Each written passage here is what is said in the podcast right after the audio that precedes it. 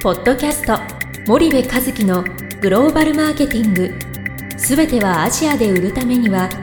過去1000社以上の海外展開の支援を行ってきた森部和樹がグローバルマーケティングを分かりやすく解説します。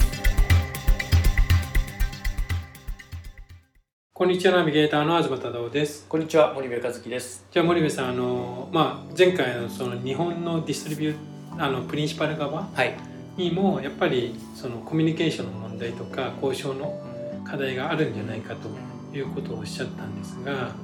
それって具体的に当然ディストリビューター側も最初はそのメーカーの商品を取り扱いたいと思ってうん。あの契約を結ぶわけで、はい。どの時点でそのミスコミュニケーションがうん。生じるのかっていうのはちょっと森部さんの言えるはい範囲でいいので一はい。般論としてそうですね。あの教えていただければいい。あの東さんおっしゃる通り最初はピュアな気持ちで頑張ろうと、もううん100%思ってますよ、ディストリビューターなりね。合弁先のパートナー、うん製造業財閥何でもいいですけど思ってますと、でその中でやっぱりそのコミュニケーションコミュニケーションが起きてくるっていうのはね、えっと、レイヤーが2つあって現場レイヤーで起きるミスコミュニケーションとあとトップのレイヤーで起きる2つのレイヤーがあると思うんですけど、まずね一般的に言われるのは日本企業はそのマーケティングに対するストラテジー全くないのに、うん。で知識武装も十分にできてないのにとにかくうるさく細かく言い過ぎる。うん。で、えーなんかい無意味な管理をししたがるっていうね、これがそのアジア新興国のビジネスのやり方とは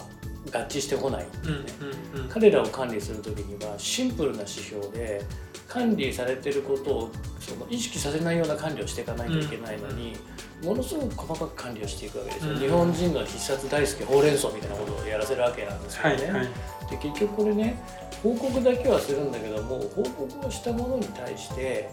上司がその報告をしろって言った10項目ねその全ての10項目に対してリプライをしてあげないと報告した方は何だよと思うわけですよ。で日本人はねいや報告することは当たり前だから10項目報告しろって言ったら素直に10項目報告するんだけどこれ世界に出てたらね報告した10に対して返答が10返ってこなかったら何のために報告したんだってみんな思うわけですよね。うん。これ思わないの日本人だけでね。なんだけど基本的には上司が10項目知ってふむふむって言いたいから報告しろって言ってるわけじゃないですかそれに対して10項目返すってことはまあまずないですよね、うん。そうするとその現場レベルでよく現場のことを分かってないのにやたら報告をこうさせたがるみたいなね、ここの現場レイヤーのフラストレーションでコミュニケーションがまあなんだろう崩壊していくっていうことと、はいはいあとそのトップのうん。その営業をもうしなさすぎ。はい。えー基本的にはそのトップ会談をすることでトップ同士のその人脈形成で、その事業の関係を成り立たせるわけじゃはいはいないですか。はい。けどそれが全くない。で現場はね日本のその大企業のその人事の問題で基本的にはローテーションするわけだから、うん。現場はそういうのないんですよ。どんどんどんどんローテーションするわけだから、うんうん。けどトップって、えー、と執行役員でもいいですけど取締役でもいいですけど基本的には退任するまでずっとそのポジション以上を維持していくわけじゃないですか、うん。どんどんどんどん偉くなっていうんくわけですよね、うん。でそうするとやっぱりトップレベルが海外の企業とコミュニケーションを取り続けないとはい。年に1回会えばいいだけですよ。うんでお酒飲めばいいだけなんですよ、はい。でそれをややらない、うん。うん、でそうするとやっぱり関係はどんどんどんどん悪くなっていくので、あので結局ローカルのアジア新興国の会社ってトップがやれっていういうことしかやらないので、うんうん。基本現場から何かこうコンフリクトが起きるようなことをやろうなんていう話にはならないわけですよね。でトップがまあこれコンフリクトが起きることをやるとうち儲かるなとけど関係崩れるなと。ただいいやあいつらと。よく分かってないでうるさいことばっか言ってるしと。うんうん。あいつらとの商売そんなに大きくするつもりないと思ったらコンフリクトが出るようなことをやる。うん。例えば同同様のものを作るとか、はい。えー自分たちで単独で工場を持つとか、うん。まあ、そういう話になるんだけども、コミュニケーションしっかり取れてるといやこれ確かにコンフリクトがある儲かるんだけどもこれやっちゃうと関係崩れるなと。そうするとやっぱり将来もしくはもっと未来にもっと大きいことを一緒にできるのにそういうものを打ち砕かれる、うん。やめとこうっていう判断になるわけなので、そこの2レイヤーで、やっぱ問題がある。うん。でまあ本当に喧嘩みたいな話になる出せ出せ出せ出せ。出したくない出したくないうん出したくない、データとかね情報とか、だからそこがまあなかなかでそれって契約する前にそのどういうじゃあ管理指標で自分たちの KPI 見ていくかとか、うんうん。じゃあこういうことだけは毎月報告してねみたいなことをしっかり決めて契約しないからそういうことになるんですよね。うん。なので、うん、そそこは一つ大きいから僕は日本のプリンシパルメーカーの問うん。そのトップの関係性をなかなか構築できないのはややらないのか、うん。やろうとしてるけどできてないのかって言ったらまあちょっと当然あの例外はあるでしょうけども一般論で言うとどうどうなんですか、まあね、外人と飯食うのめんどくさいでしょ。